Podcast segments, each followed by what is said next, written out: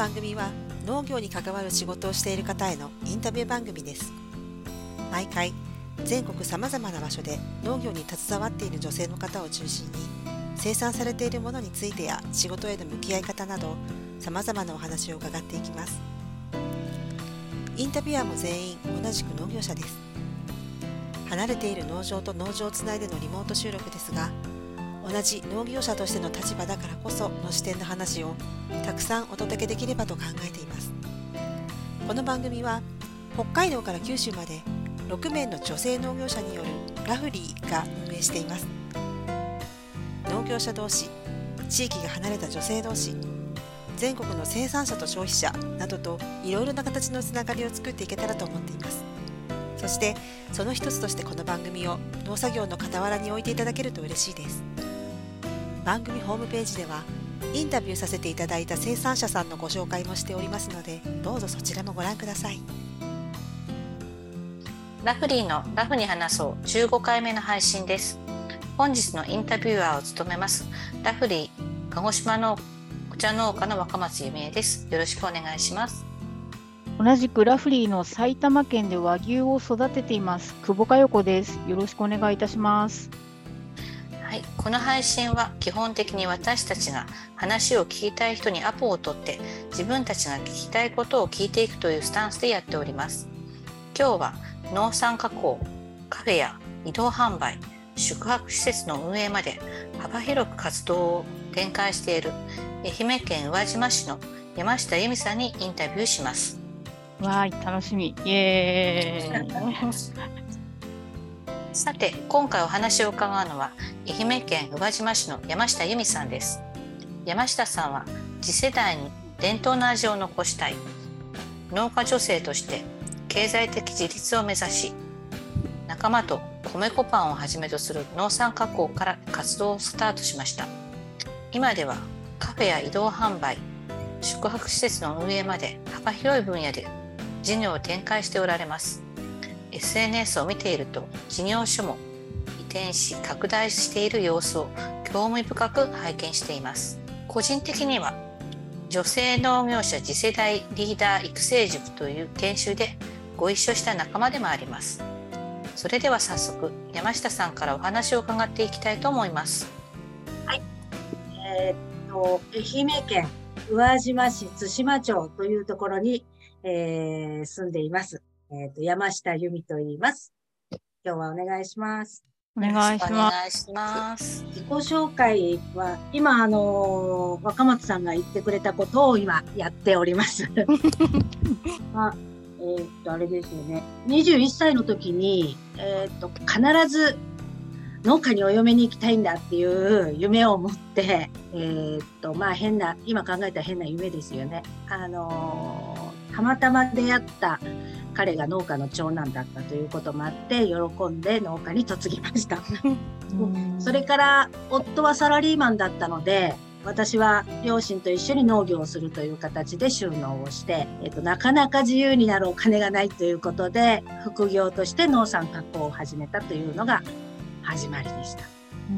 まあ、そこで出会ったあの農家の女性たちがかなりこう影響力のある人たちで、未だにずっとお付き合いしてますけど、このメンバーに出会わなかったら、今の、えー、っと、アスモはないなと思うぐらい、素晴らしい仲間に巡り会えたなっていうふうに思っています。えっ、と、21歳で結婚して収納したんですけど、本当あの、自由になるお金がないっていうのはものすごくやっぱり自分にとっては、こう、大変な課題で、周りの農家女性たちも同じような状況だったということもあったりして、えー、グループを作って農産加工をして、えーと、お金にしていってお小遣いを蓄えていったというようなスタートだったんですけどそんな時に JA の女性部に出会ったり生活研究協議会とかあの県の団体ですよね、そういうところに出会ったりして組織活動に関わってえー、っと、来ました。で、38歳の時に、対馬アグリ工房っていうのを立ち上げて、本当本格的に加工品を作り始めた。次世代に伝統の味を残したいっていうことと、えー、と農家女性として経済的自立をしたいっていう大きな本当2つの目標を持ったわけですよね。そこからのスタート。でゆみさん、あ、聞いてもいい？あ、ごめんなさい。うん話終わっちゃった聞いて。ください。あれさうん、結婚したのが21で、で、はいやっぱりこう、嫁いでこう自由になるお金がないって言って、周りの仲間と加工を始めた。そのスタートしたのはいく、何歳の時なの？えーっとね、21で結婚して、子育てしながら、子育てしながらといっても、私、あの、子供ができるのが結構遅かったので、うんもう昔の農家だと、うん。うんもう戻されるんじゃないかと思うぐらい子供ができなくてうん、うんうんもう来年ぐらい子供ができなかったら、実家に帰ってくれって言われるような時代ですよ。うん。うんうん。そんな時に、あの、長女を授かって、うん。あまたしばらくこの農家にいられるな、みたいなうん。中で生活したっていうのをものすごく、あの、立場が弱い、あの、立ち位置にいるな、みたいなのはいつもね、そんなこと感じながら生活してました。で、えーっと、21で結婚してですね、35ぐらいで JA 女性部にどっぷり浸かるわけですよね。で、38で平成15年に、えーっと、農産加工施設対馬アグリ工房を立ち上げました。ああ、じゃあ、その加工のスタートは、対馬アグリ工房のスタートと一緒なのね。あ、一緒一緒。一緒です。そっか、一じゃあ、う。うん。組織作って始めるよって言って、そこからスタートしたんだ。そうそうそうそうそうそうそうそう。もともとは女性部の仲良しグループみたいなのでスタートした。うんうんうんうんろんなグループがたくさんあって、自分たちは農産加工のグループを作ったっていう。うーんまずその対馬アグリ工房で一番最初に作り始めたのはどんな商品だったんですか？えーっとね、もう本当あのーだんだん家では作られなくなったねっていうものを地域の人たちから受け継いで残していきたいっていう目標があったので、うん麦味噌でした。あーあのちょっと甘い裸麦のああ、そうそうそうそう、そうです、そうです。ん。もうこのおじいさん、んに習わないと、うん。えっ、と、美味しい麦味噌は作れないよっていうような、うんうん。味噌作り名人みたいなおじいさんがいて、うんうん。で、その人にね、習いに、うーん。グループでね、うーんじゃあ味噌からスタートしたんだね。味噌からスタートして、うんうん。今も作り続けていて、うんうん。今は結構ね、あのーポープ愛媛さんで取り扱ってもらったりして、おーすごい。反応はね、人気の商品になってます。うーん。あの麦味噌っていうのは麦を麹にするん？えっ、とね、麦を蒸して、うんうん。米も一緒に蒸して、麦と一緒に。米もで、そ使うんだ。こにうんうん。麹菌を、うん。えっ、と、混ぜて、うんうん。花を咲かせて、うんうん。えっ、と、炊いた大豆を潰したものをうん。塩と混ぜる。うんうんうんそっかじゃあ麦オンリーじゃなくて麦と米を一緒に混ぜた麹なんちゅうん麹っていうか。そう味噌蔵あるんじゃないじ味噌蔵3トンぐらい作るかな。あ のすごい。桁が違う。えそれは何？一回にどれくらい作れるんですか？1回にはね、うーん、120キロぐらいかな。もう味噌部屋があるんですか？味噌部屋があります。ああ今は職員室を味噌部屋にして、職員室がね味噌部屋なんだ。そうそうそうそう、味噌部屋になって。へー。じゃあもう麹がずっとこれからそこで育っていくんですねずっああ、と。そうそうそうそう。で、体験に来られる方もいらっしゃるし、あ味噌作りの？味噌作りの。でもう作って、えーっと、仕込んで、あの、練らせるのは自分の家でやるっていう。あーあじゃあ喜んで取って帰。樽につ詰めるまでやってあとは自分家で寝かしてねみたいな。あ、そうそうそうそうそう。で夏を超えたら開けてみてねみたいな。あ、そうそうそうそう。ああいいねいいね。で、自分が好きなあのタイミングで食べ始める。うーんへえ。えで味噌の次にあのー加工品で始めたのは何だったんですか？味噌を作ったら味噌を使った加工品っていうので、うんうん。これまた、みがらし味噌っていうのがあるんですけど、ああの酢味噌みたいなやつ。酢味噌ちょあのちょっとからしが効いた酢味噌ね。そうそうそうそうそう。ああうまいあそうれ。。うん。みがらし味噌。みがらし味噌はもう、このお豆腐屋のおばちゃんに聞かないといけないよっていうおばちゃんに聞きに行って、うんで、レシピを、あの、教えてもらって、今もそれを作り続けてる。うーん。なんか私はあの2回くらいねゆみさんのところに行か行ったことがあるんだよね。でその時はなんか、うんうんあのあっちゃこっちゃなんかこうものが置いてあったけど今は何、その職員室に味噌部屋とか もうなんかこう一つにまとまってるってことだよね。あのね、本当あの、これ話すのもあれやけど、法人化した時に、うん。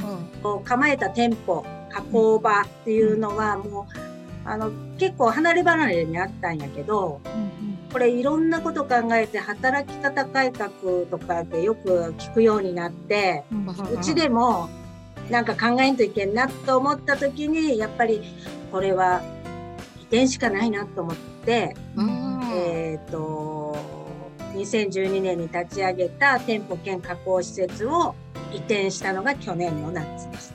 それはこののこの前行かせてもらったとこから近いんですか？えっ、とね、南に、高知県寄りに12分ぐらい走るかな。国道沿いにある小学校なんやけど、廃校の。それはこう地元からぜひ使ってくださいっていうオファーがあったんですか？違う違う。もうね、地元から使ってくださいっていうか、地域の人のためにそこの場所を使うって言ったらものすごくかっこいい話やけど、うんうん正義の味方みたいな話やけど、うん本当にマジでうんスタッフのために働く環境を整えたいと思った。うん。で、それがゆくゆく、うちが、その、そこの廃校跡を利用することで、地域の人たちのためになるんやったら、それはまた大きな明日もの目標でもあるなと思って移転した。うん。あでも、うんもともとの理由はうん、働く環境を整えたい、スタッフのためにっていう。うん。でもなんでしょう一石二鳥じゃないけどさあのスタッフもよし地域にとってもよしうんにの移転になってるのかな？もしかしたら。うん、地域の人はものすごく喜んでくれて、うん。とすごく、まあ、協力してくれるんやけど、うん。まあ、一番喜んだのは多分行政かな。行政は、まあ、移転したその廃校になった小学校っていうのがかなり新しい施設で、うん。へえっ、と、耐震とかもあって、えー、すごいいい場所ですね。うん、何かに使えるっていうかね、交流拠点施設にうん。な,、なる計画で今進んでいます。へえ。えじゃあもともと何かそういう使い方をしようとしていた施設なんだけどまだなんだろう指定管理者が見つかんないとかさ利用者が見つかんないとかそういう状態だったの？あー何かしたいなっていう地域の人たちの思いはあって、うんえっ、と、地域の人たちはね、すごく綺麗に管理されとった。うん。何かきっかけがあれば、うんうん、そういう使い方がしたいっていうふうに思ってたみたい。うんでもそういう思いとはもう全然私たちも知らないで、うんうんあそこ使わせてもらえないだろうかって言って、行政に相談したっていうのが始まり。うんいいマッチングをしたんだね。ねいいタイミングでいいところを見つけた感じですよね。それもね、行政って結構、こう、動きが遅いって言われるやろ。まあそうだよね。でもね、私5月に相談したの、うん行政に。うんうんほなもう7月にうんうんもう移転が決定して、あ、うん早いじゃん早いじゃん。早いの早いの。うん私の命がかかっとるけん早いの？いやー何その頃病気が分かったんですか？そうそあう。でもこれ、まあ、検診でがんやっていうのが分かって、ーうん。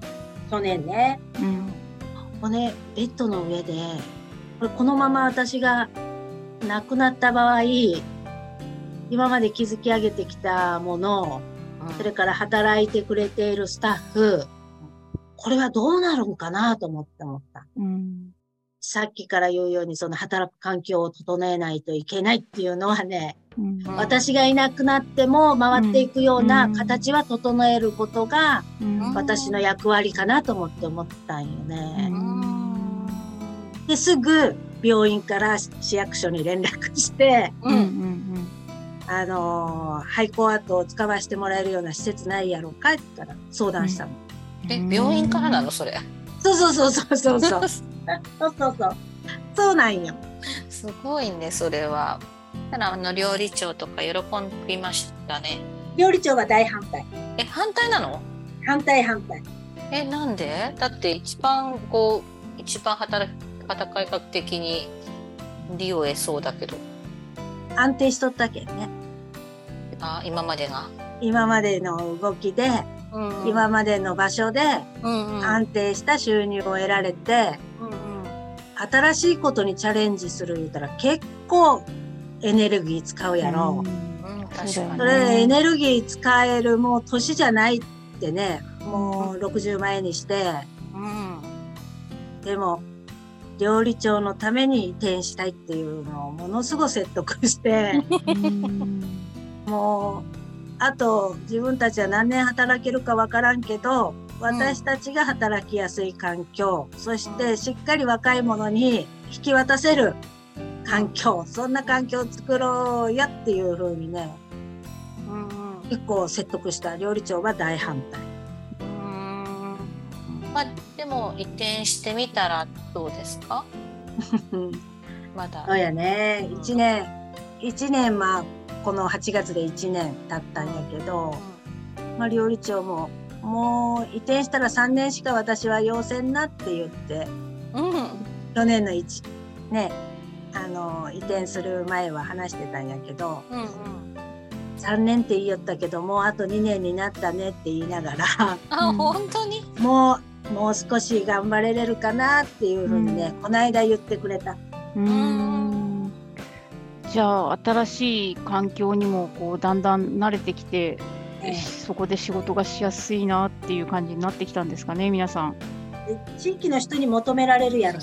ああそれがやっぱりやりがいっていうかね、うんやりがいっていうか、料理長もそんな風に。病院にっていうのはあれはな何？あの。うんいろいろねみんな知っとるがね、よく。えいやだって見てますよね気になってますちよ。病院はね、うんうんまあ、ものすごく、あの、ちっちゃい町なんよ。ほんで、いくら宇和島市立津島病院って言っても、まあ、ちっちゃいんよ。利益があまり出ない場所に、こう、入ってや、やろうかっていう人は、まずおらんわけなんよ。で、アスモさんどうですか？やってもらえませんか？ってなって、病院はそこに食堂、そこで食堂を運営するっていうか、アスモさんの作った商品をそこで販売してるってことなのかな？そうそう、喫茶コーナーがあって、うんうんうんうん。まあ、そこで作ったものを提供したりするんやけど、うんうんうん。大体はもううちの、あのーアスモで作ったものを持ってきてそこで販売する。米粉パンやったり、お弁当や、お惣菜やったり。うん。じゃあ、あのいわゆる病院の売店だね。あそうそうお昼時にさ、看護師さんとかさ、先生とかさ、昼昼飯買い出しに来るコンビニの代わりに病院内にある。うんでもそこでアスモのパン食べられたらすごい嬉しいよね。うん私もね、言われたらね、やらんといけんかなと思って、うーん。はい今年の5月からスタートした。もうなんかいろいろ手を広げるとほらあの加工品も結構たくさん作ってるじゃないですか。うんもうなんかスタッフは今何人いるんですか？うんうんスタッフはね、私と料理長合わせて11人か。もっといるかと思った。その11病院とかをスタートさせるにあたってスタッフは増えたんですか？増えないね。働く時間が長くなった人がいる。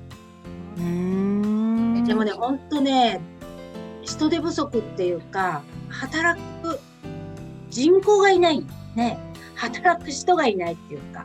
うーんなんかこの前のほらこの前なんかぼやいてたじゃん。うんそあの時給。最低賃金が上がるからってやつね。うんうんうんうんうんドキドキしたよ。都会の方では結構な金額上がったけ、愛媛県はいつ発表かなと思いよったら、うんうんついこの間44円上がりますってなって、うんうんひっくり返るよったんよ。みんなギリギリ、130万のギリギリで働きたいんやもの。うん扶養の範囲内で。でも今なんか扶養控除もなくなるみたいな話も出てるしね。うんうんうんうん、なんかそのその壁もなくなるのかな。それが働く人にとっていいのか、うん、雇用する側にとってもいい、雇用される側にとってもいいような施策をしてもらいたいけど、うんうんかなか難しいよね。やっぱり由美さんのところだとその同じルーティンで働いてもらう人なんかスポットじゃやっぱダメなの？みんなそれぞれに担当を持って、うんうん。毎日やりこなすっていうか、元気もん作る人はもう、元気もん専門みたいな。うーん元気もん作れる人は3人ぐらいいるけど、うんうんもうその人がもう主体的にやるって。どうしようもない時は3人ぐらい他にも作れるぞっていうような体制で今やりよるんよ。え毎日元気もん作るの？毎日元気もん作る。ああ人気商品なんだね。美味しいもんね。ほんと、毎日作る。へえ。えじゃあ移動販売の人は移動販売の人。病院に行く人は病院に行く人って今までのじゃあちょっとシフトを変えながらその中で事業拡大に対応してきたってこと？ああ、そうそう。移動販売する人は、もう移動販売がしたいって言ってやってきた人なんよ。ううん。で、その、その子、すごく面白くて、うん。移動販売、なかなかあの、やり手がいないんやけど、うん。だけん、どこの JA がやってる徳島丸とか、うんうん。えっ、と、移動スーパー富士とかいったスーパーの移動販売あるんやけど、うんうん。ほぼほぼ年配のおじさんが担当してるけど、うんうんそのうちのね、移動販売担当の子は、移動販売をやらせてくれってきたんよ。あの動画のお人ですか？ああ、そうそう、毎日動画で出るやろ、インスタで。合言葉は今日の合言葉あ、はそうそうそうそうそう。あ、あの子ね彼女、は移動販売の担当の人なんですうん。じゃあいつも車に乗せて商品乗せて車を走らせてるのが彼女なんですか？え、なんで？なんで移動販売なの？って聞いたの。うんそしたらね、なんて答えたか。うん。えその子農業高校出身で、うんうん。自分たちが作った花の苗とか、うん。加工品とかをリヤカーに積んで、うん。地域を回って販売した。うん学生の時にね。うんそれがね、ものすごく、あの、地域の人たちに喜ばれて、うんえっ、と、それがね、じ、自分にとってはものすごく嬉しかったって、やりがいがあったっていううんのをね、覚えていて、うんほぼさんの資格持ってね、ほぼさんの仕事しよったんやけど、うんもうそれが忘れられないって言ってね、移動販売。もう何年してくれとるかな。すごい。ももうでも地域にとっては欠かせないものになってるだろうからね。そうやね。その子がちょっと体調が悪くて、2、3日は休んで、うん私と料理長が代わり、あの、交代で走ったんやけど、うんうんやっぱり、なんで今日はあの人やないのって言ってね、みんなに言われるぐらい、やっぱり、うん、行くとこ行くところで、こう結構愛されとるなと思ってね、肌で感じて、あたまには交代して走ってみるのもいいなと思ってね、うんうんうんあ素晴らしいなと思って思って帰ってきた。じゃあ彼女がやりたかったことがちゃんと実現できてるんですね。だよね。いやでもね私も田舎に帰ってきて必要そういうのって必要だなっていうのがすごくよく分かりました。やっぱりほら自分でまだ運転できる人はいいけどさ年を取ってさ車に乗れなくなったらさ買い物さえ行けなくなっちゃうからうちの方でもさスーパーがやっぱりこう移動販売って始めたりしてるんだけどやっぱりねニーズがあることなんだなっていうのをすごく実感しましたね帰ってきて。移動販売って、うん。その、ほら、個人宅にうん。横付けして、うんえっ、と、販売しよる人もおられるやろう。移動販売。うんだけど、もう必ずそれは、あのーうちは専用にしとるんやけど、うんうんで、何時、何時頃にここに来ますっていうふうにお伝えしとったら、ううんみんな、その時間を記憶して、うん計画的にそこにやってくる。うんそれが必要なんですよって移動販売の担当の子が言うの。で、いつもはパジャマのままで一日過ごすようなうんおじさんやおばさんでも、うん移動販売が何時何分にここに来るって、まあ、例えば公民館に来ますってなったら、うん着替えて、化粧して、うん張り切ってやってきますよ。それが、やっぱり生きる力になりますって言ってね。うん私してもそう思う。なんかうちの前前が公民館なのね。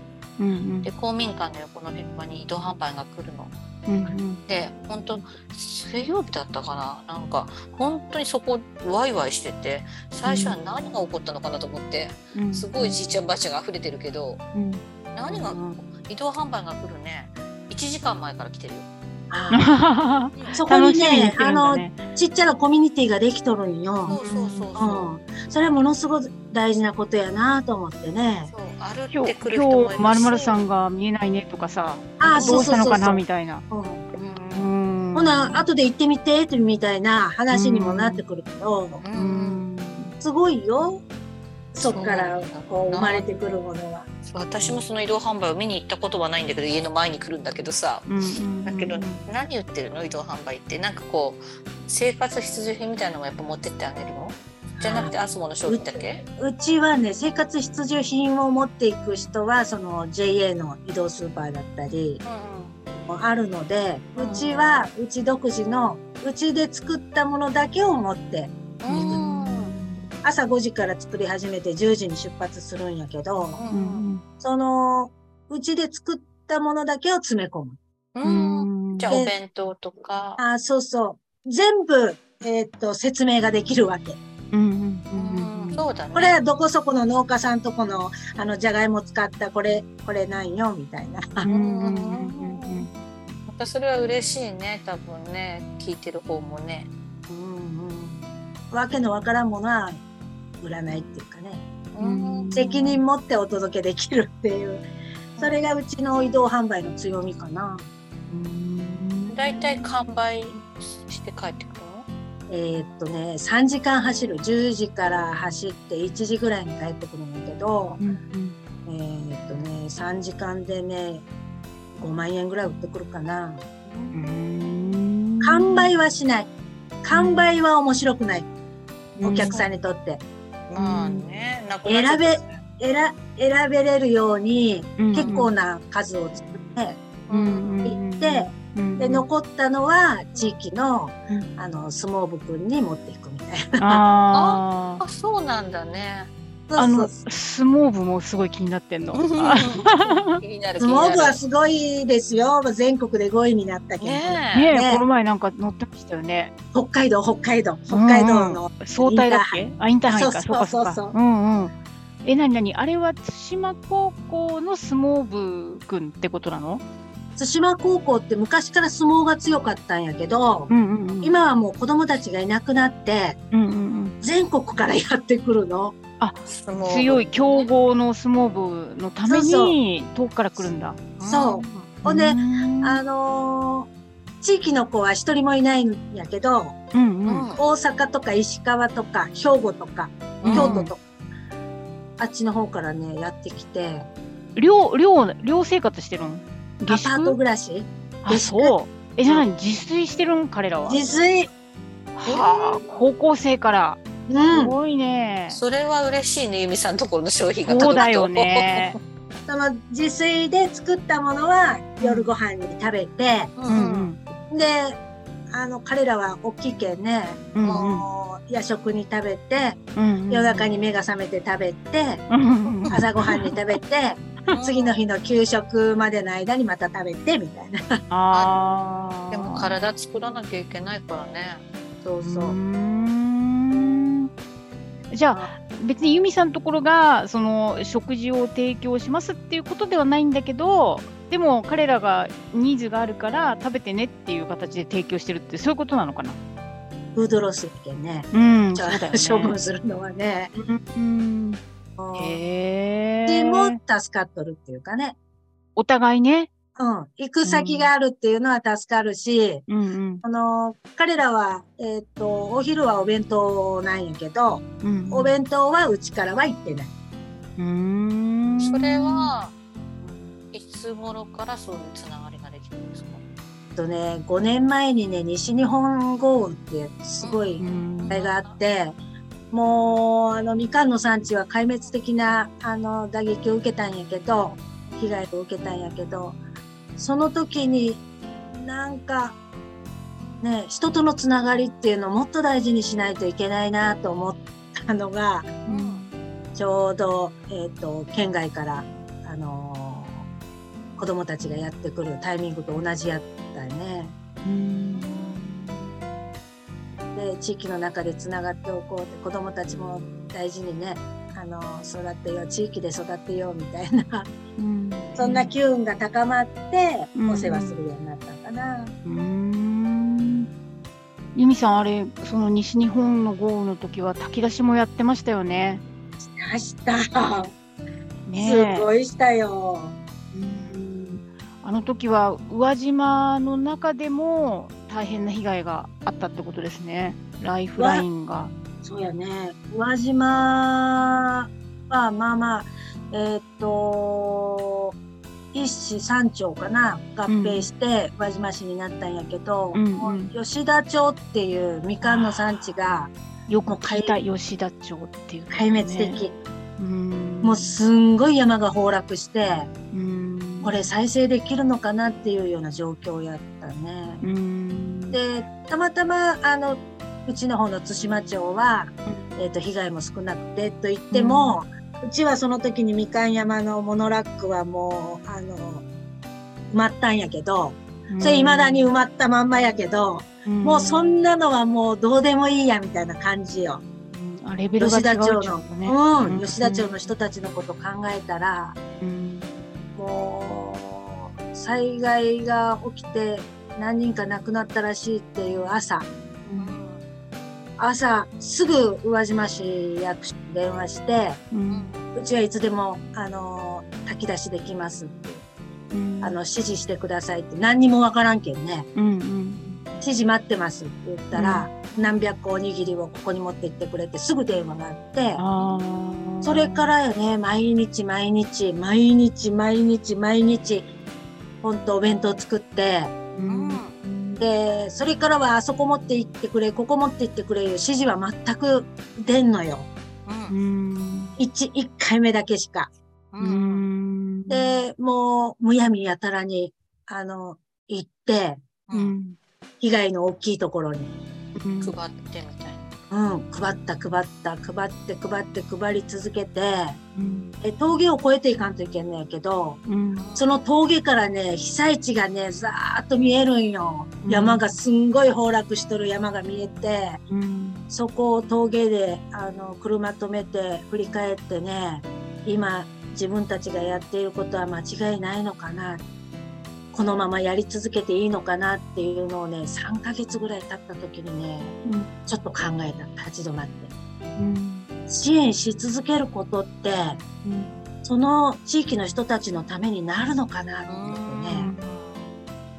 立ち上がって歩かんといけんのに、うん自分の足でうん支援し続ける大きなおお世話なことになるんじゃないかなと思ってね。うんだから、もっとこれ、ある一定の期間過ぎたら、切りをつけて、もっと違った形で支援しないといけないんじゃないかって思って、うんえっ、と、できたのがね、真珠大福やった。みかん大福にあるんやけど、うんうんうん支援物資でね、もち米もやってきたんよね。うんたくさん。全国からうん。阿蘇に。うん。で、えーっと、7月8日やったけんね、災害が。で12月31日まで支援し続けて、お弁当配達し続けて、半年以上。うん、し続けその最後の方は、あの、独居の人とか、高齢者だけのお宅とかばっかりになっとったけど、うん。もう絞って、うん。で、そのおもち米を、あの、餅について、ううんん3 12月の31日に、その、一軒一軒回って、うんもう来んよ。来年からもう私たちはもうお弁当を持って来んよ。うん頑張って。私たちもまた違った形で支援するけ、おばちゃんたちも頑張って言って言って、うんもうお届けするのをやめたの。うん12月31日に。そして、継続的な支援っていうのを考えて、真珠大学。みかんの町、真珠の町をアピールして、うんえーっと、よそから宇和島へ来てもらおう。そしてここにお金を落としてもらおう。そのまあ発信のために真珠大福を作ろうと思って、うん大福は出来上がったんよ。ああそうだったんだねあれそうのそうそうそ丸ごと入ってるやつね。うんそうそうそう。めっちゃ美味しいの。ねねうまいね。え、ユミさんさ、もうちょっとそれ聞いていい支援は、あいいよ。の、その半年以上続けた支援の材料費とかはどうしたんですか？う。出ないよ。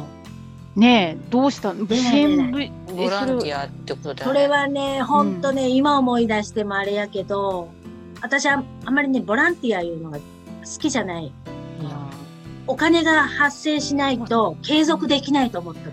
けうん。そもそで、もボランティアしますっていう人は、あんまり私ね、うん。わかる、まあその気持ち、はっきりはなかなかよう言わんけど、だけど、その、支援するためには、自分ところのお店もくるくる回していかないとう、ん。利益を出してい、出したお金で支援していかないと続けることができんけんね。うんその時は、毎日何十個っていう、まあ、100近いお弁当を毎日作るんやけど、それ、うんあの、営業とは別にうんうんお配りするやつを。うんうん店を回していくのがね、ものすごい大変やった。うんで、その、もちろんお金も出んけん、その自分で、あの、日々の売り上げから利益を出して、うん。そこに回すわけやけど、うん。一件だけね、えーっと、これ使ってくださいっていう、大金60万やったかな、いただいたことがあった。うん。で、お友達から、あの、これ使ってくださいって1万円とかね、送られてくる、あの、支援金はあったけど、そういうのを大事にね、使わせてもらって、うん。やり続けたよ。うんしてもほんとね、ちょっとこう、胸が熱くなるっていうかね。うんなんかみんながこうスタッフがついてきてくれないと多分そういうのできないじゃないですか。やったと思うよ、スタッフ。がやっぱりこう、まあ、ボランティアになるじゃないですかそういう時なんか自分たちよりもそこなのかっていう疑問もスタッフには多分あったんじゃないかなと、うん、思うけどなんかちょうど私多分その災害のね後に行かせてもらってるんだよね。ああ、うんうんうん。うん、であそこ崩れてるよとかってね見させてもらって本当にねなんかみかん山が全部崩れてたもんね。うん、そうやね。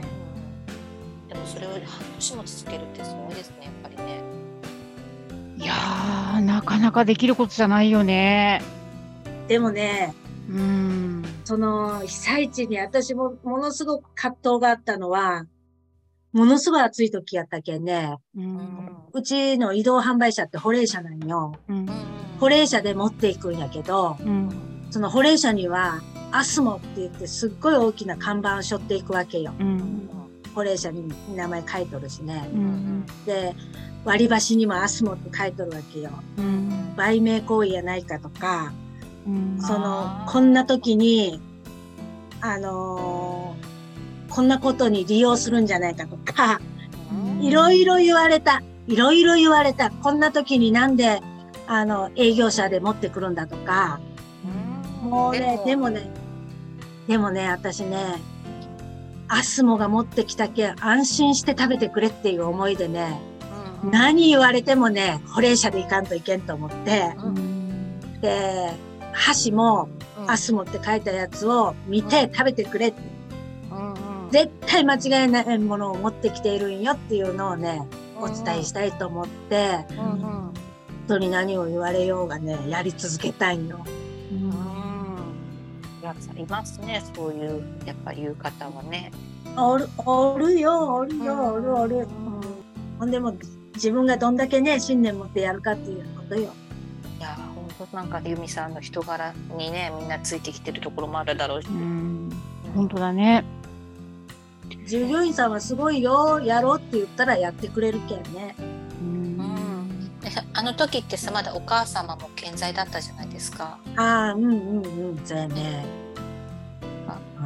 お母さんの存在もやっぱり大きかったですもんね。母さんは、そうやね。あの人は今やらんかったらあんたいつやるのっていう人やったけんね。うんそうよ。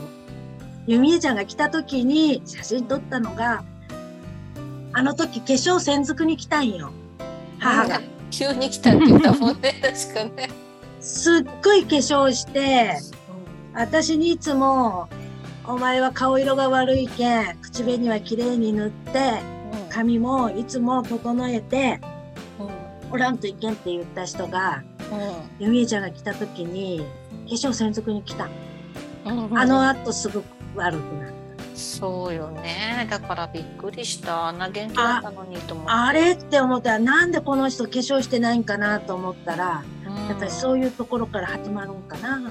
でもあの、あの人をずっと追っかけてきたけど、未だに追いつかんっていう感じやね。そうなの？そんな、そんな人やったね。うんでもわかる。うん、で、あのーまあ、母一人で育てられたので、父が早くに交通事故で亡くなって、うん。で、えーっと、もう、住んでた家も母一人が建てたっていう家やったのでね、亡くなる直前にはやっぱり家を誰かのために使うてくれっていうのがね、あ遺言のように毎日ね。ーで砂田の家ができたんそうそうそうそう。うんうんうえあの砂田っていうのは名字？名字、うんそうなんだだ。あ、じゃあ、由美さんの旧姓なのかな？砂田っていう。ん、そういうことなのか。ちょうどいい場所にあってね。ううんん。宇和島市内なんですか？宇和島市津島町にあって、うんうん。で、も本当あの、アスモ店がある病院のうん。1分か2分ぐらいのところにあるんよ。うーん。それはなんか本当県内ですねうん。でね、まあ母も喜びよるかなっていうぐらい稼働率がひすごいね。これもやっぱ専属スタッフがいるってこと？専属スタッフはね、交代でお掃除に入ったり、うんだいたい専属の人が2人おるんやけど、うんうん。それもアスモで運営してるんですか？アスモ。アスモで運う営してる。ん。いやじゃあ私が今度泊まりに行くときはそこに泊まれ泊まれるんですね。まあまあ稼働率高いので。そうだ早くから予約しなきゃいけない。でなんとなくね、家に帰ってきたっていう感じがするらしい。で、ビジネスホテルはいつでも泊まれるっていう感覚でね、みんな。などんな感じなの？な中で結構変えたんですか、全然、全然買えないで。うんで、近くに温泉施設があって、うんお風呂はそこに行ってもらうっていうスタンスやったんやけど、うんその温泉施設がちょっとお休みしたので、お風呂だけリノベーションして、うんうんうんもう全然手を入れない。えー、ありのありのまま。えっ、と、台所があって、えっ、と、3部屋かな。今が1個あって、お泊まりする部屋が2つ。うん。でも、い一棟貸しなので、うん。うん。うん今日も8人ぐらいが泊まっとんじゃないかと思う。その、うん。あの、田舎の人って、うん。家のい、田舎の家を処分して都会で暮らしている人結構いて、うんで、法事とかで帰ってくると、うん。泊まる家がないっていう、あそれ言う言う。そういう人たちが結構かな、この季節。ああそうかお盆だ。しね、うんうんうん。でもこれコロナコロナ禍でのオープンですよねココロナの時はね、うんどっかに行った気分になりたいって言って泊まりに来たりね。おーじゃあ一棟貸しが功を奏したっていうか、うんもう他にほらお客さんがいないから、うん。よかったみたい。でご飯はあそこで食べればいいの？ご飯はついてないの。えじゃあご飯は自炊？自炊。自炊はできるんだね、台所があるから。そうそう。台所があってうんう、ん近くに2軒スーパーが徒歩3分ぐらいのところに2軒あるので、うんうん。ここでみんな買ってきて、うんうん。で、もう、残り物でも OK ですよっていう人は、アスモの残り物を持っていくと。ああ、それもいいね。そうね それがもいいよね。お遍路さんたちはすごく喜ぶ。ね。あーあ、お遍路さんも使うんだ。お遍路さんも、日本人も多いけど、お遍路さんの外国人はすごく多い。すごい人気だよね海海外の方にね。でうん翻訳機能をバリバリ使って、ううんん携帯で話すんやけど、うんうんなんで通じんのかなと思ったら、うん。標準語じゃないので、翻訳、翻訳機能に引っかからないんじゃないですか。ああ、私はすっかり標準語で話しているつもりでしたが、いけませんね。へーえーじゃあお遍路さんってのは四国何十何箇所ってやつ ?88 箇所？そうそうそうそう、あ80ーそそのじゃあ近くなんですね。宇和島にもコースがあるんですね。うん、国道沿いなので、うーんその砂田の家がね、うーん。なかなか面白いですよ。うーん。すごいなんかそれね。はそれで由美さんそこにいながら結構海外気分を味わえて楽しそうですね。毎日ほんとね、ドラマがあるよ。本当に。アスモでも砂田の家でも。ん。えお孫ちゃんいくつですか？孫はね、えーっと5歳と2歳上のお姉ちゃんの？子。と上のお姉ちゃんの子。下はまだ結婚してないので、私も本当あの子育ての話もしたら長いけどあ、それも聞きたい。すごく奮闘したっていうことだけは聞いてるから、なんか詳しく聞きたい。私ねもう本当長女は自分を変えたいって言って中学卒業と同時に北海道の北西洋一高校に行ったの、あの有名なところね。うん、自分で見つけてきて塾の相談してそこに行くことを決めて帰ってきて親もまあ反対せんかったんやけどうん次女は、なかなかの、こう、久しぶりの不良だなっていう、で、学校の先生に言われるぐらいの不良で、うんともうそこにしか行くところがなくて、北西洋一高校に行って。あで、二人とも行ったんだ。そうーん。う、本当お姉ちゃんはどうしてそこを？自分を変えたいって言ってる。自分を変えたい。でもすごいああのあのドラマか何かになったあれですよね。あ、そうそうそう。そうでもね、長女は卒業するときに、えーっと、壇上で、一人一言ずつ卒業式の時に言うんやけど、うんその時にね、ここでの3年間は、あえっと、履歴書では、えっと、褒められた高校じゃない。うんでも、生きる力はこの3年間でつけたと思うって言ってね、一言言った。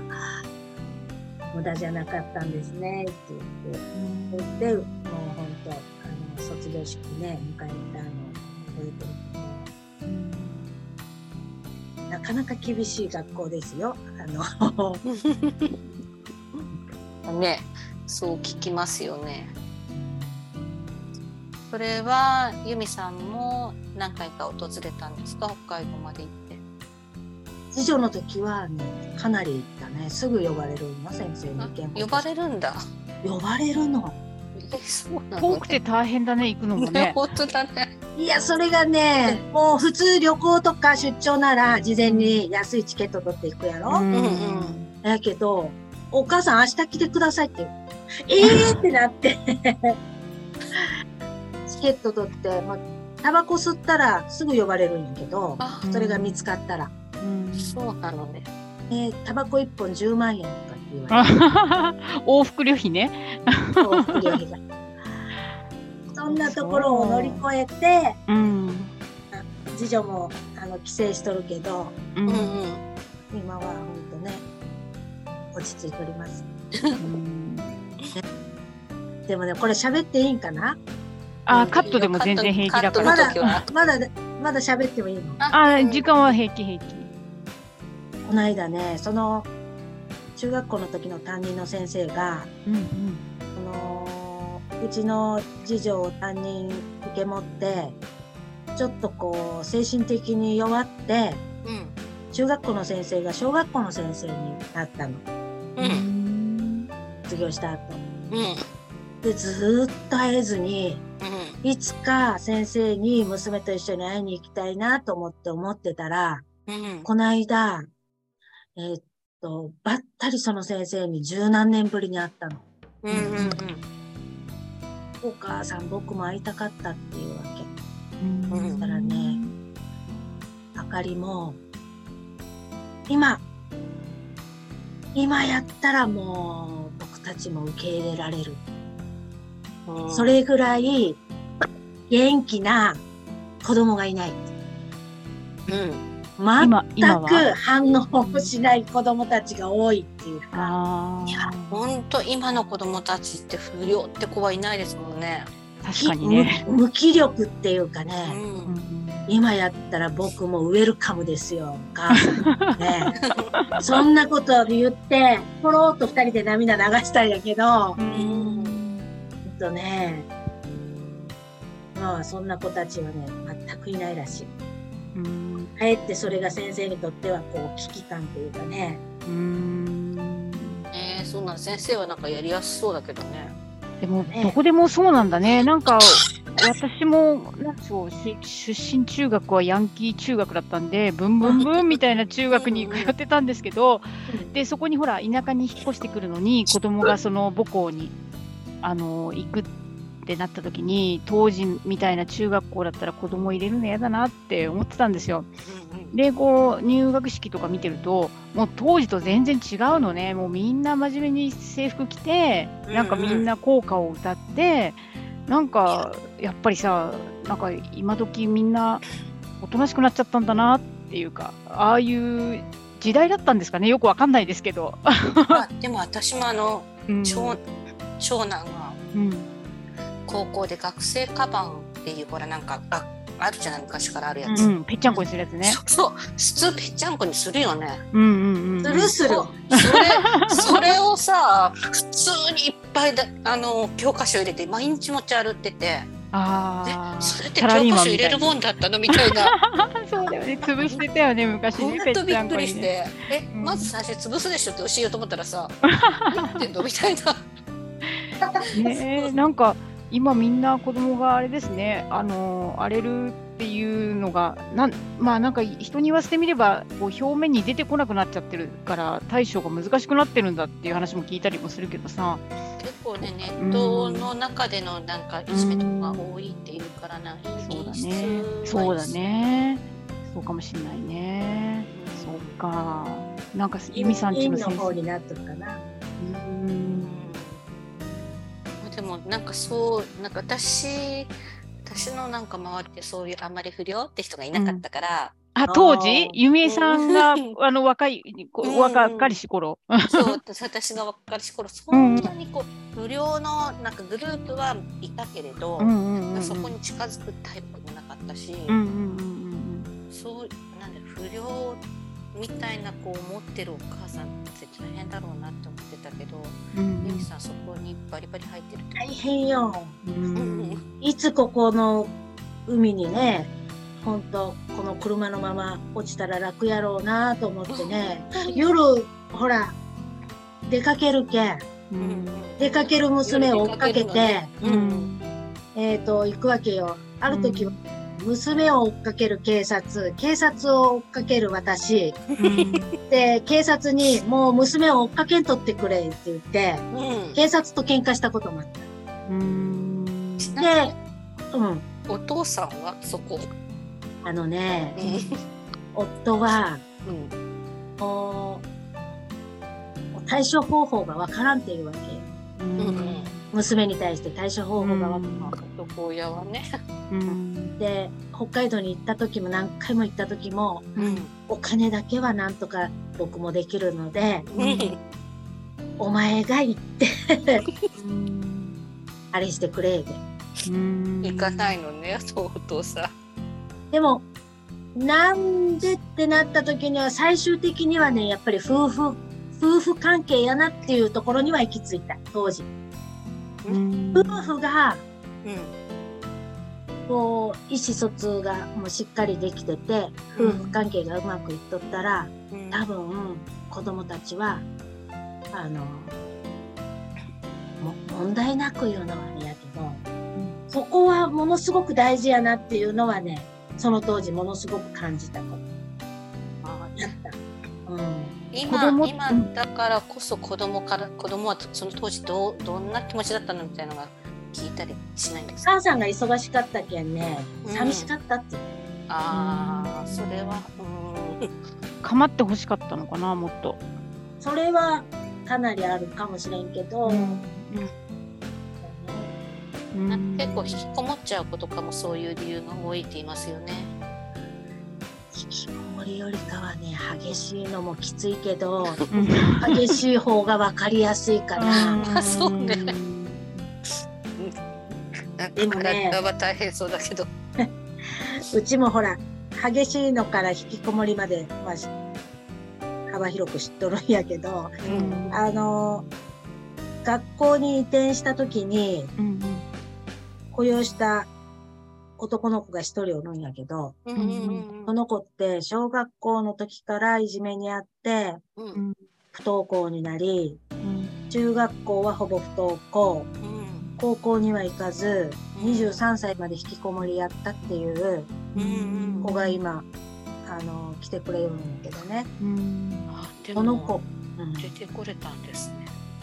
この子は、その、私が出張に行って、行かないといけないので、パンを焼く人材が欲しいって言って、スタッフに相談したら、うん。一人おります。でもその子引きこもりなんです。うん。一年ぐらい前から家の中で、うん。あの、家事をするようになって、もしかしたらできるかもしれませんっていう話やったん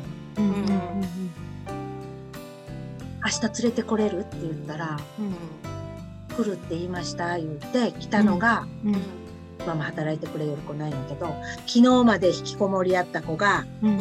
次の日にアスモに来て、それからパン焼いて、うん。今は私の代わりにじゃんじゃんパン焼いてくれるわけよ。えへアスモが、今度、この学校の施設を使ってできることって何やろねって言ったら、ー僕には居場所がなかっうんうん。た。アスモのこの場所やったら居場所が作れるんじゃないですか。へで、今度、10えー、と8月15日に、ーえっ、と、副市長さん、宇和島市の副市長さんのところに行ってうん。相談しようと思ってるのは、今までのフリースクールではなく、出席日数としてカウントされて、うんうん良ければ調理の実習も兼ねてやりながら、あれ2年ぐらい実習したら、調理師の免許が取れるんやけど、そういうふうな、あの、免許が取れるような、こう、仕組みがどうにかしてできませんかねっていう。うん。それは高校生ってこいや、中学生でも。と中学生でもそういうもうそんな、そんんな、そんな枠にとらわれず、今までにないような、うんうんうんなんか、取り組みがね、このまま不登校の子たちがこんなに増えていくと、増え続けると、学校はなくなって違う形になるんじゃないかと思うんよ、私。そんな子たちに、やっぱり、あの、手に職をつけるとか、そういう特殊な経験をさせて、えっ、と、生きる力をつけるとか、そういう、学校に来てくれない子たちって、あ意外に勉強はしたいんですよね。ああ、うんうんうん。だからなんかそういう職とかもそうだけどやっぱり勉強はさせてあげる場所があるといいなと思います。で、好きな時に来て、うん勉強ができて、うんうん、教えてもらえる人がいるっていう。ちょっと闇かけのうん先生が自分のその先生はダメなんですか？自自分のリハビリも兼ねてここで教えてみたいな。先生もね、メンタル折れちゃう人多いからね。そうそうそうそうそう最そう近ね。う本当ん。ね。そうですね。でもそれが次のね目標。それが彼自身の生きる力につながったらねうん、すごいなと思ってね思っとるんだ。本当ですね。由美さん、あの、アスモは同じぐらいのこう仲間とスタートしましたけど、今聞いたら若い子も入ってますけど、今後、どういう展開を考えているんですか？そのフリースクールの話もそうだけど、あの、いずれ世代交代とか、継承、承継とかそういうことも、あの頭にあるんですか？最近ね、ほら、私たちの、あの中でも事業承継みたいなことを、あの農家でも考え,、ね、考えてる人多いよねなんて話もあったりしたんだけど、アスモさんはどういうお考えなんですか、ちょっと前まではうん。移住してくる人ううん。ん。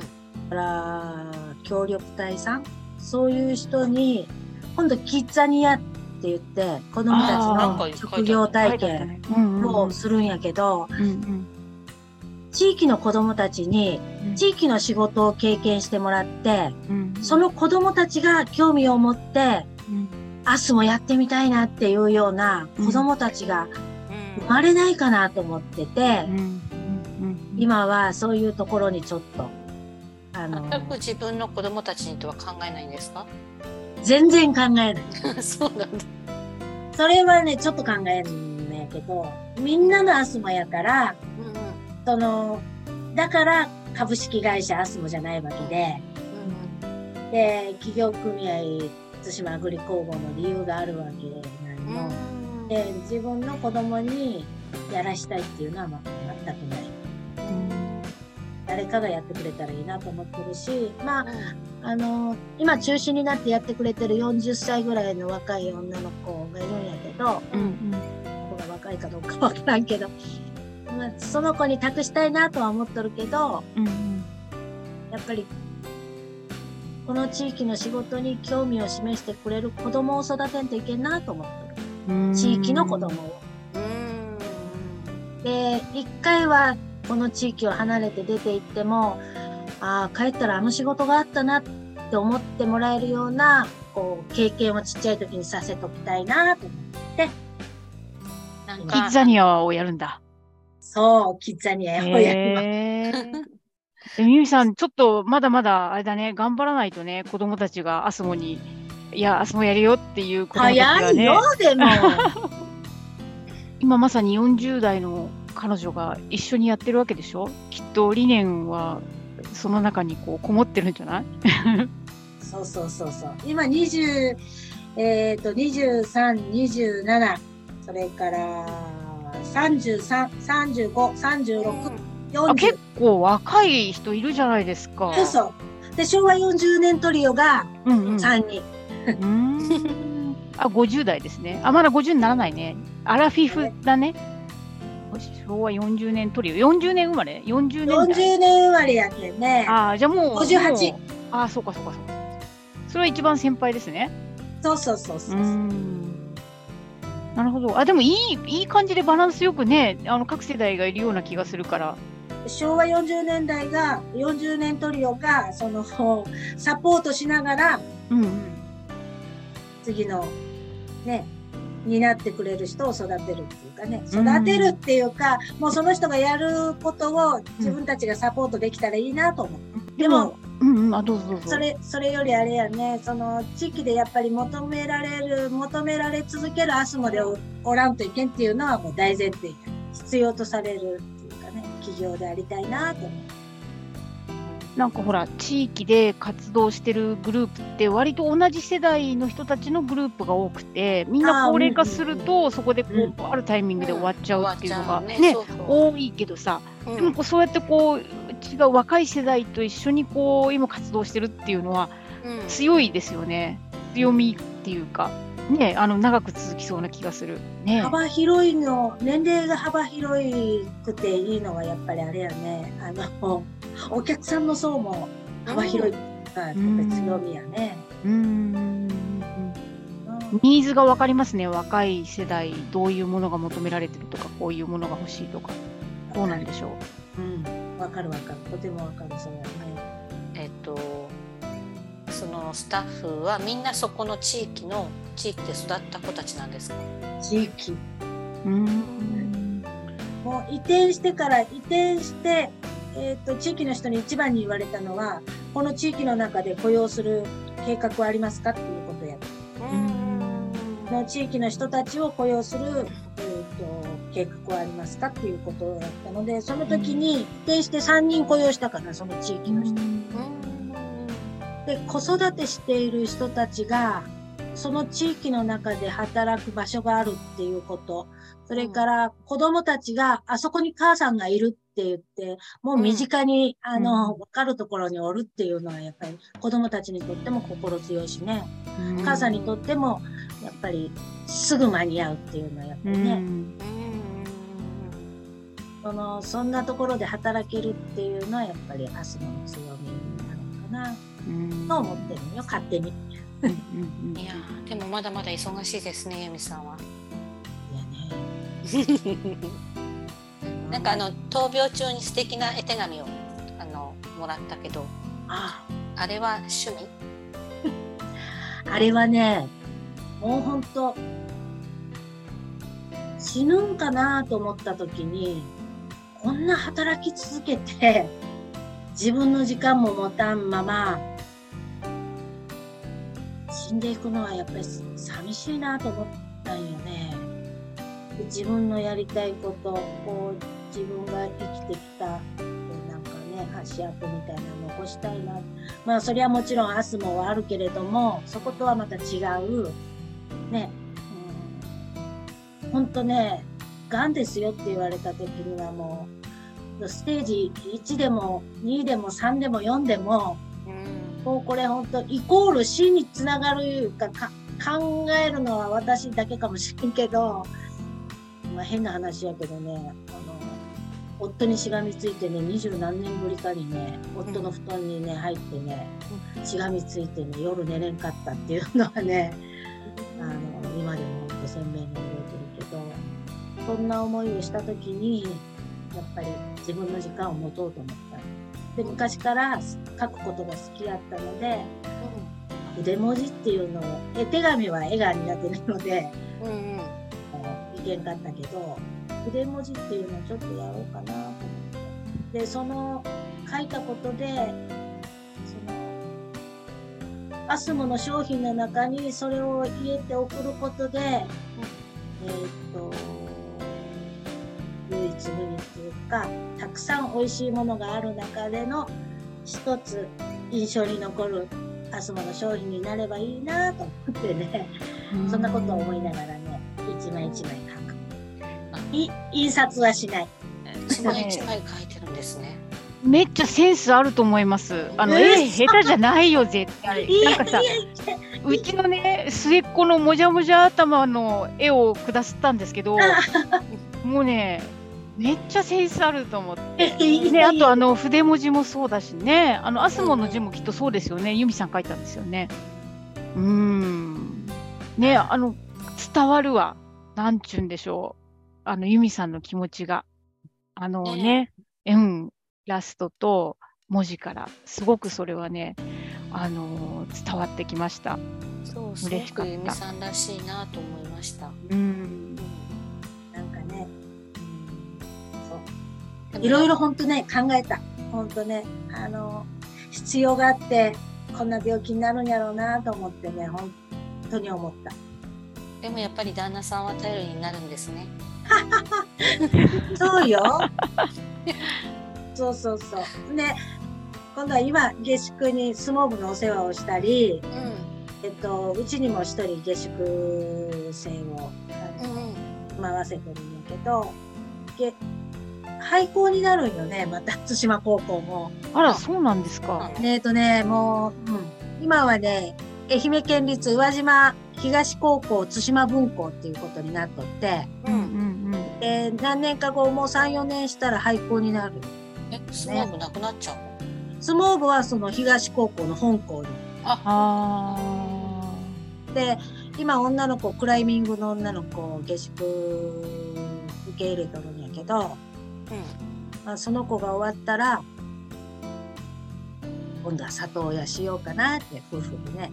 おうんあ里親と本当の里親を、うんあの受け入れるっていうこと。そうそううーん。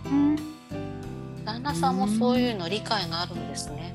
えーっとね娘が大変お世話になったこう世の中の人たちに 娘が大変お世話になったってその恩返しがやっぱりしたいっていうかねうん。は夫婦でよく意見が一致するうん。で求め求める人がおるんやったら、えーっと受け入れたいっていうかね無駄に広い農家の家やけんね田舎の農家の 家余裕ありますねだ。ったんですよね。そうそう一家10人ぐらいが住みわけんねうん。ねそこに今二人だけなんですね。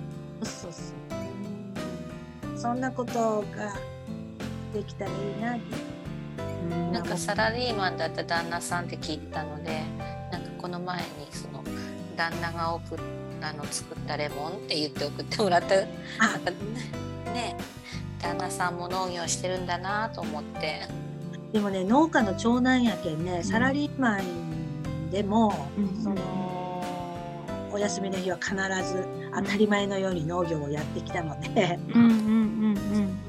であのー父ががんになって最後家で私が見たんやけど、うねんその時もやっぱりあのー余命宣告された時にもいち早く市役所を退職してうん。早期退職したんかな、うん。でもう農業を継いで。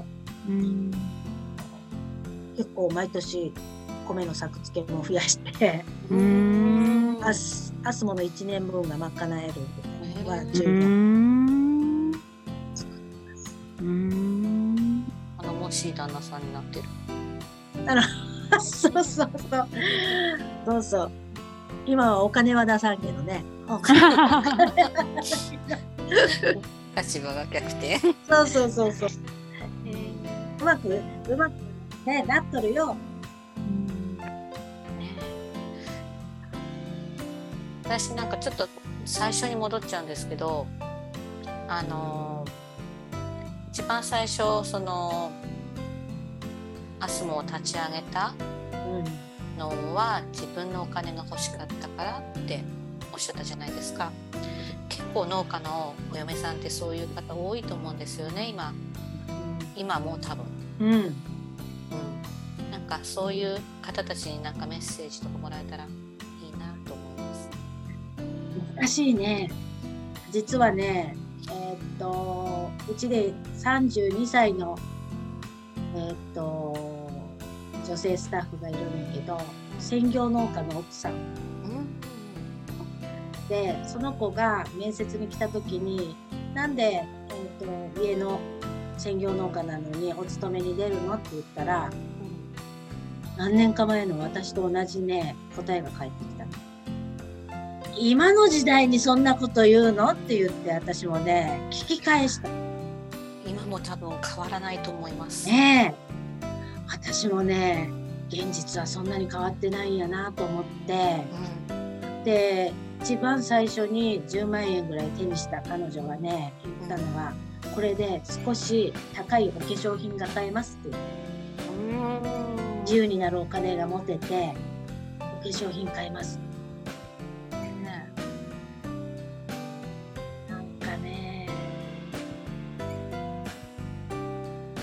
りますなんかそう結構なんかそういうなんか周りも多いなと思って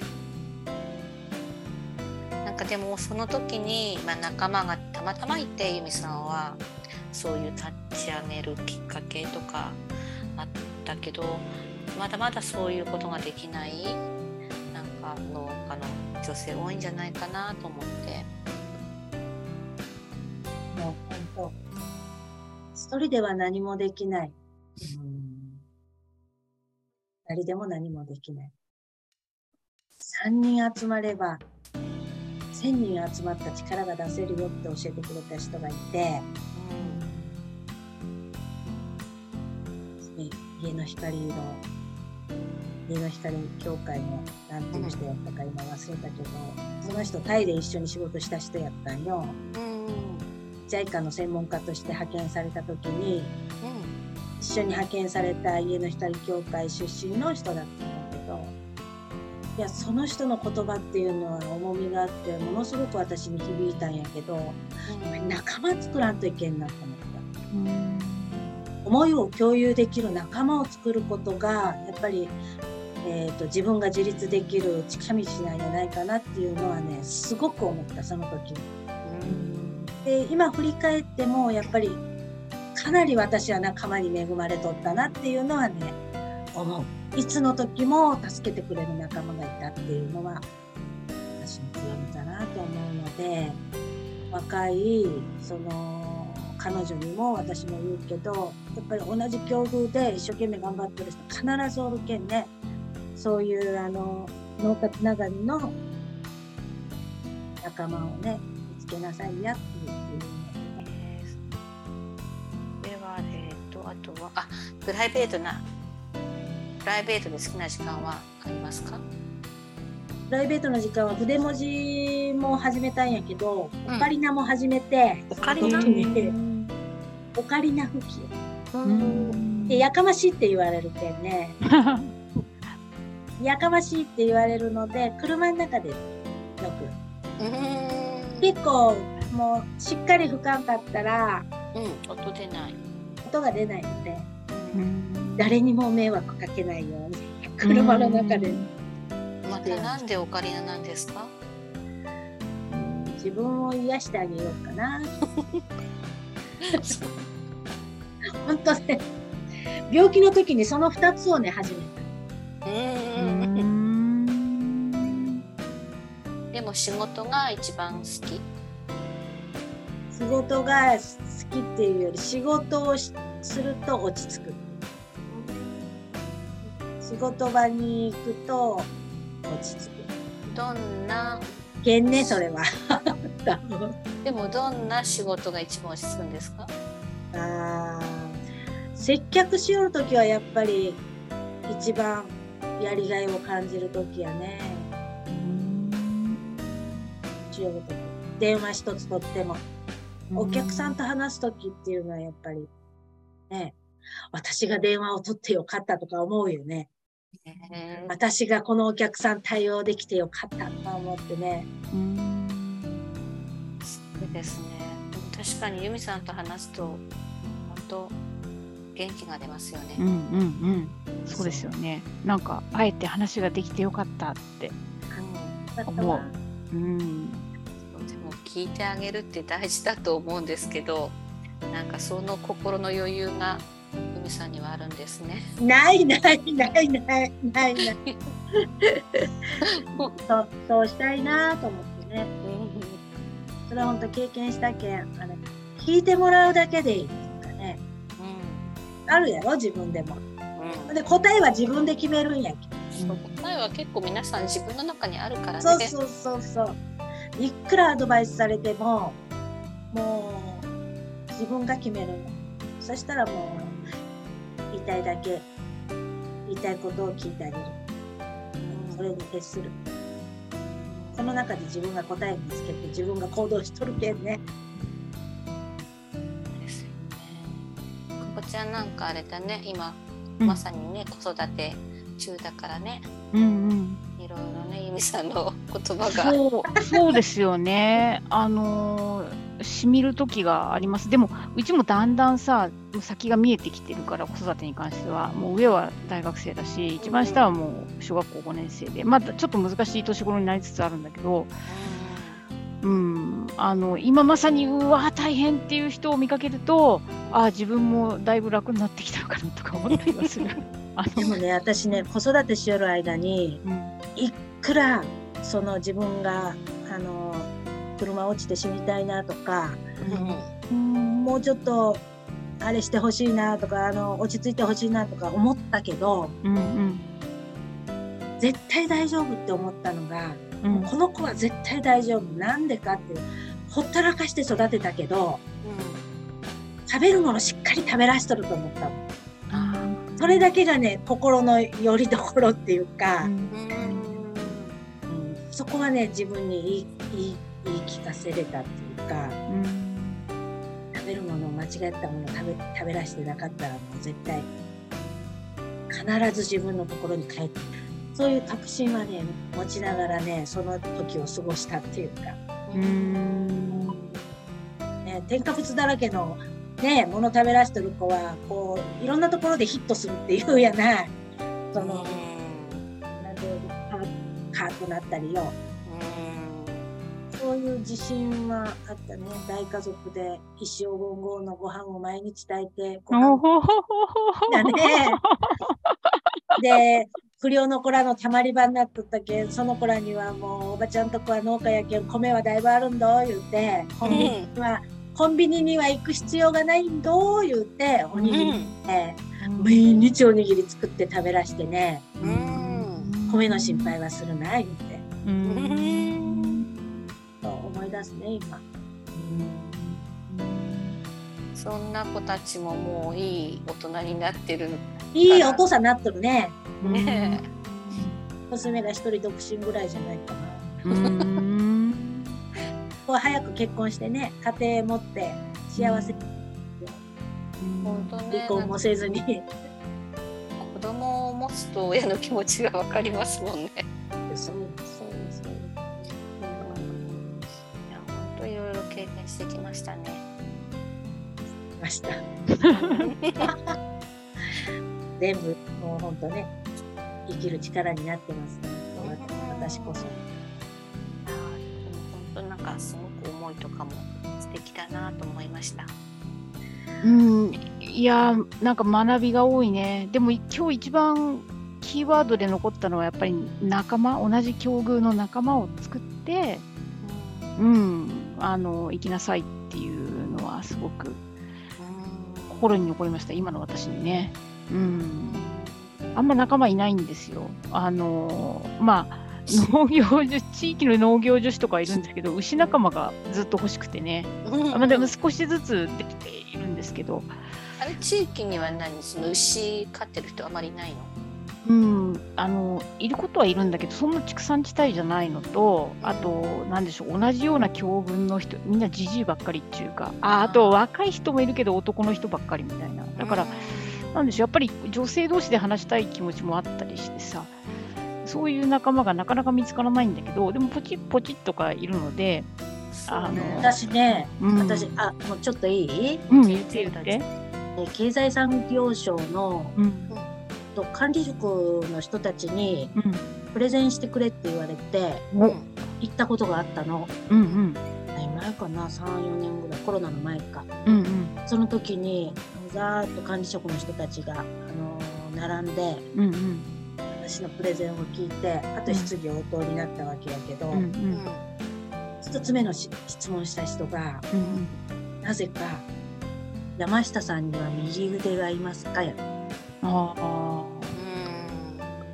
イコール、私は料理長の話をしたんやけど、うんうんうんうん。それももう、昔からの大親友でもう仲間よね。うん仲間は、イコール仲間はいますか？しっかりした作りはできてますかっていうことやったの。その人の質問。うんうんそれやないと、やり続けていくことは難しいっていうかね。うん。それが何よりの強みになるっていうような、うんあの、ことやったんやけど、やっぱり、そうやね、共有できる仲間っていうのはやっぱり大事やし、うん。その人たちもそう思っとるんかなと思ってね、質問、うん。第一声の質問がそれやった。うんそうですね、なんでしょう、役所にいた時に、なんか農業女子とかやってたけどさ、あとグループ活動をやりましょうみたいなことやってたけど、あの立場変わって、すごくあの分かる、なんていうか、必要としてる気持ちが。で、作りましょうってってできるもんでもないんだなっていうのもすごいよく分かるって。やっぱりねあの、同じ気持ちでいる人じゃないと、やっぱりつなんかつながっていけないような気もするし。うん、とかいうのを今思ってますね。うん、そうですね、仲間。なかなかでも、も仲間作りも難しいじゃないですか。あの固まってもさ、いろんな思いの人がいるからさ、グループグループ運営も難しいよね、若松さん。どうですか？鹿児島であのいろんなこう活動をやっているけど、運営する立場として。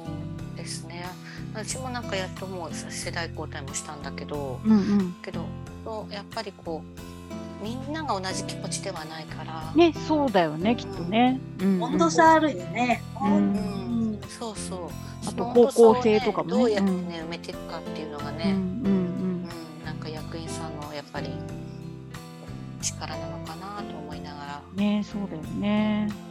うん。なかなかでもあの今って結構、まあ、こうちの方なんか特にグループ解散が多いんですよ。うーん。仲間はいらないっていう若い子が多いんですよ。多い多い。あ多い多い。そのなループイコール役職とかがついてくるからってこと？まあそれもそうだし、うんなんかグループだとうんなんかやっぱり自分の時間うんが、そのう、んうん、そのサラリーマンが、あの、飲み会に言うのと一緒な感じよね。そうそうそれそれ、ね。うんうん、なんかでも上司とそういう飲み会には行かないみたいな。そうなんかでも私もななんかよく言うんだけど飲み会じゃないと話せない本音とかあるのと一緒じゃないですか。結局グループじゃないと聞けないこととかもあるから、今なんかやっぱなんか鹿児島の農業女子の仲間なんかはやっぱりこうここでしか聞けないことがあるっていうってくれるからなんかその仲間でいられるのかなと思うけど、その魅力がやっぱり、ね、感じられない若い子が多いから、グループっていうのがなかなか存続できないですよね。うんなるほどね。そこで仲間を作るっていうのは本当難しいなと思う。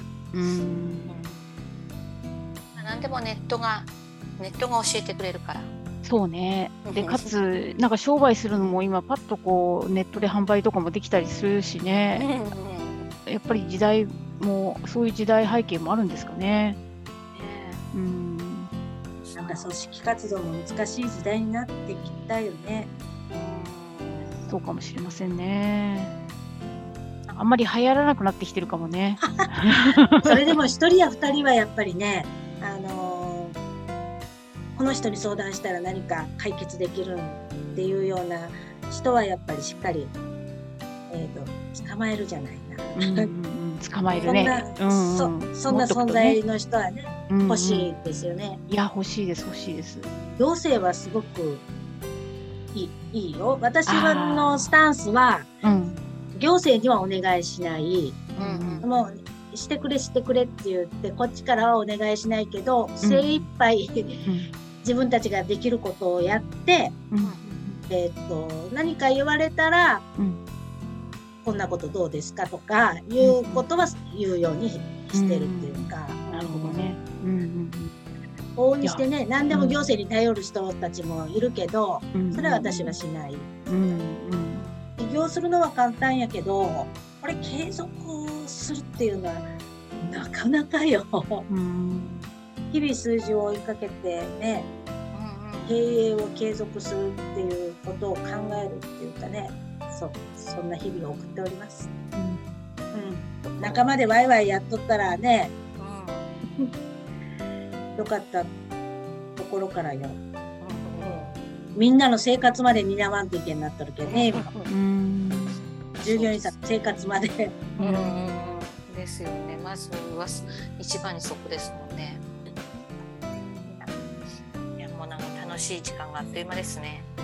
いやー今日はすごいね楽しみにしてたんです。由美さんほら前は催事の時とかにちょこっとこうね国分寺の丸いで売りますとかどっかで言いますって時にチュルッとこう会いに行ったりできたんだけどなかなかねで宇和島もいつかは行きたいと思うけどやっぱ今なかなか飛んでいくっていうのができないんですごくあの会えて嬉しかった。ぜひありがとうございまます。たでも毎日会ってますからああ、そう言っていただけると、私も、あの、アスモの、あの、インスタを楽しみに、今日の合言葉何かなって見ながら、見たいと思います。で毎毎日あのインスタにね全面出んでもいいのよってからって言うんやけどね必ず出るんよね あれはあれで楽しみにしてますね。あの、合言葉って何に使うの？合言葉、移動販売が行った時に、うんうん。今日の合言葉はこれですねって言ったら、うん。50円引きになる。ああ、そういう特典があるんですね。お弁当とかおそんな惣菜がインスタを見てる人がいるの？おじいちゃんとかおばあちゃんとかね。